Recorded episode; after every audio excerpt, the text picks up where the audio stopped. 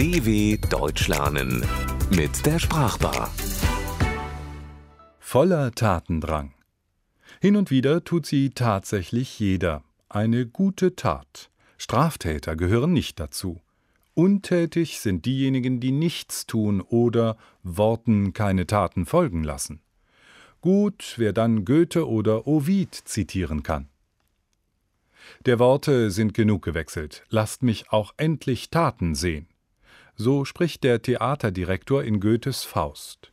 In den Metamorphosen des lateinischen Dichters Ovid heißt es: Schließlich, was bedarf es der Worte?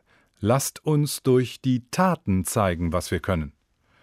Und ein deutsches Boulevardblatt packt die Aufforderung an die Politiker, doch zu handeln, in die kurze Überschrift Tut was. Offensichtlich ist das mit dem Tun und den Taten leichter gesagt als getan, vor allem wenn es darum geht, das Richtige zu tun. Aber irgendwann sind der Worte genug gewechselt. Die Sache ist ausdiskutiert und beschlossen worden. Jetzt gilt es, den Worten Taten folgen zu lassen oder anders ausgedrückt, das Wort in die Tat umzusetzen. Die Pluralform von Tat, Taten und das dem Wort zugrunde liegende Verb tun haben immer dann Hochkonjunktur, wenn keine Entscheidungen getroffen werden, wenn man nicht vom Fleck kommt oder es so nicht weitergehen kann. In der Tat, man könnte auch sagen, tatsächlich gibt es viel zu tun. Denn Tatsache ist, dass in Deutschland manche Reform noch auf sich warten lässt. Aber lassen wir das mal beiseite. Damit haben wir nichts zu tun. Uns interessieren vielmehr die Worte Tat und Tun.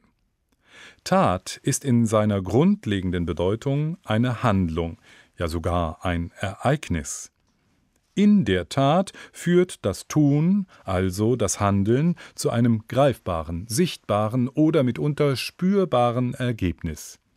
Nehmen wir das Wort Straftat. Da hat jemand etwas getan, was nach dem Gesetz strafbar ist. Eine Straftat ist etwa der Einbruchsdiebstahl.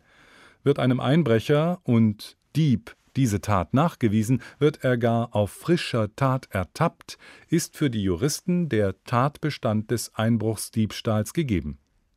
Noch schlimmer dran ist jemand, der eine Untat begangen hat, eine böse und grausame Tat wie einen Mord. Der Einbrecher wie auch der Mörder sind zum Täter geworden.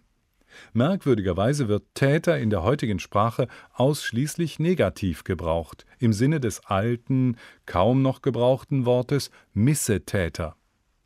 Nun gibt es ja, weiß Gott, auch die gute Tat und neben dem Missetäter den Wohltäter. Dass beide Täter auch weiblich sein können, soll an dieser Stelle nicht verschwiegen werden. Bleiben wir noch einen Augenblick beim Täter, dem Einbrecher oder Mörder, der sich vor Gericht verantworten muss. Er wird einen Strafverteidiger bekommen oder sich selbst einen aussuchen. Dessen Aufgabe ist es dann, seinem Mandanten, seiner Mandantin mit Rat und Tat zur Seite zu stehen. Apropos Aufgabe. Jeder Beruf beinhaltet die Aufgabe, etwas zu tun.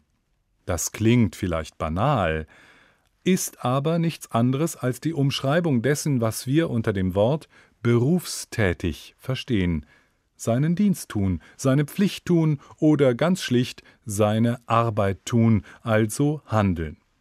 Wenn man es ganz genau nimmt, etwas verändern. Dabei kann Arbeit eine hochgeistige Tätigkeit sein. Es kann aber ebenso das lästige Bügeln der Wäscheberge sein, die sich schließlich nach getaner Arbeit in geglättete, übersichtliche Stapel verwandelt haben. Es scheint im Menschen selbst zu liegen, dass sein Tatendrang manchmal gestört oder gar gestoppt wird, entweder durch eigenes Zutun oder durch einen Außenstehenden. Untätig ist, wer statt die Fenster zu putzen lieber auf dem Sofa liegt und ein Buch liest, oder wer die ungebügelten Oberhemden übersieht und lieber spazieren geht. Auch mancher optimistisch zupackende Macher, der sogenannte Tatmensch, tut sich nicht leicht mit diesen profanen Alltagstätigkeiten. Denn der Reiz zur Tat, zum Tun, liegt in der Sache selbst. Manches tut man eben gern, manches weniger. Aber damit, mit dem, was getan werden muss, was über den privaten Bereich hinausgeht, ist es nicht getan.